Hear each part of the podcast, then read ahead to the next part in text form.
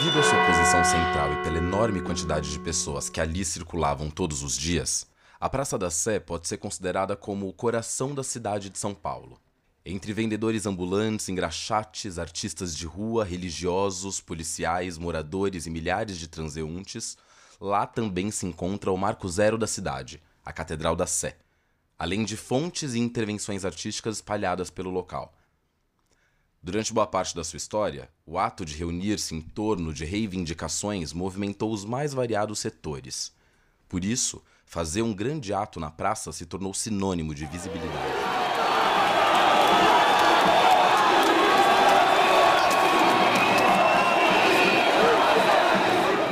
Um dos primeiros e mais conhecidos episódios da disputa do espaço em torno das manifestações políticas aconteceu no dia 7 de outubro de 1934, quando a Associação Integralista Brasileira, que era alinhada ao fascismo, organizou um comício no local. Naquele tempo, a catedral ainda estava sendo construída e os fundos da praça eram um grande canteiro de obras. Sabendo do que ia acontecer, os grupos antifascistas se uniram para impedir o comício, e o choque dos dois grupos foi inevitável. A treta entre antifascistas, integralistas e a polícia teve um balanço sangrento. Sete mortos e dezenas de feridos de todos os lados. E isso ficou conhecido como a Batalha da Sé.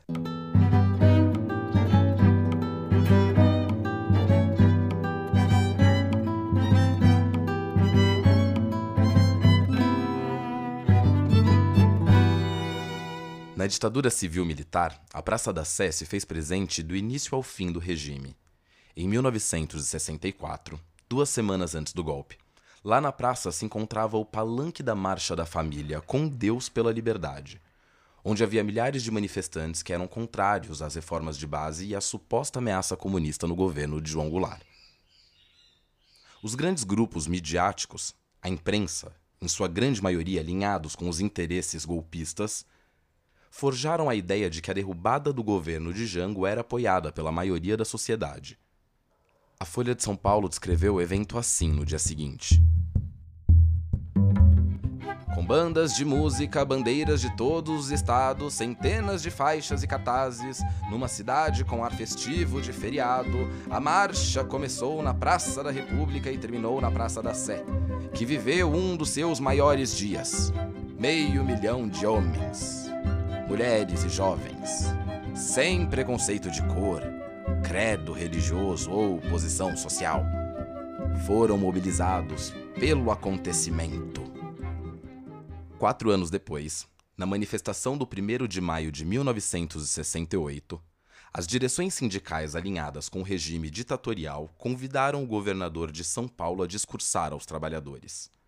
Quando ele subiu ao palco, grupos opositores atuaram energicamente no sentido de impedir sua fala e o confronto na Sé e em suas redondezas foi bastante intenso. E nós decidimos, a Ação Popular, junto com outras forças, decidiu que a gente ia impedir aquela comemoração. E realmente a gente conseguiu, junto com a oposição sindical do ABC e de Osasco e o movimento estudantil, a gente conseguiu cercar o, o palanque, a gente expulsou o governador e, e outras pessoas estavam lá, como inclusive o Geraldo Vandré, por exemplo, né? estava no palanque. Ele ia ser um dos cantores daquele show de comemoração. O ato institucional número 5 viria no mesmo ano, intensificando o ataque contra qualquer tipo de manifestação pública de massa contra o regime. Mesmo assim, muito em função da atuação do cardeal Dom Paulo Evaristo Arnes, em prol da justiça e dos direitos humanos, a catedral ofereceu suporte de diversas maneiras a militantes perseguidos. As missas das vítimas assassinadas pelo Estado tomavam verdadeiras dimensões de denúncia. Então você vê, né? Missa do, do Vanuc, do, do Manuel, do, do Herzog, todas essas missas a gente estava junto, né? Então teve muito manifesto ali que teve denúncias assim que a gente que o pessoal, a Praça da Sé era o centro de todos os acontecimentos, né? E era um marco, né? E ia tanto ia o católico, crente, evangélico, evangélico, o partidos, do sem religião, era todos estavam junto ali na, na, na Praça da Sé.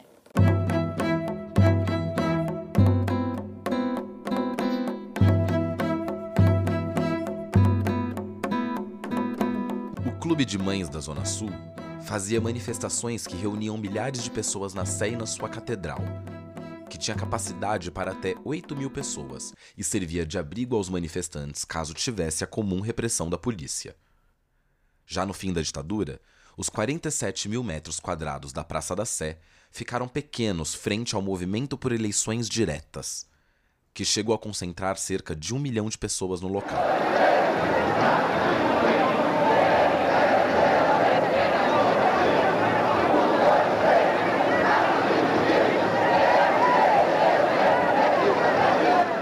Toda sua simbologia, até hoje a Praça da Sé permanece como um dos pontos de encontros mais notórios e importantes para atos de todos os tipos na cidade de São Paulo.